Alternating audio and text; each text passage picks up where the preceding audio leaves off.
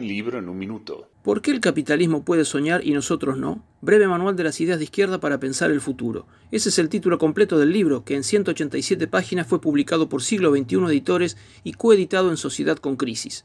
El autor, Alejandro Galeano, es docente de la Universidad de Buenos Aires y su pregunta está cargada de sentido. Se mete con el capitalismo 4.0, con las teorías decrecentistas para volver a ser algo que en el pasado nunca fuimos, con los aceleracionistas que pretenden acelerar el sistema para que se autodestruya, y finalmente se pregunta, ¿y si nos proponemos cambiar con lo que hay y no con lo que debiera haber? Algo así como Ernest Hemingway en El viejo y el mar, cuando el pescador se pregunta qué puede hacer para sobrevivir con lo que hay. Dice Galeano, el ausente parece ser el pensamiento utópico, tan influyente en el siglo XIX y hoy desvanecido entre miradas que no pueden ir más lejos que criticar o ensalzar a la sociedad presente. No es un recetario, o sí, según cómo se mire. Galeano solo plantea dejar de mirar hacia atrás y analizar el presente para hacer más vivible el futuro desde una mirada de izquierda.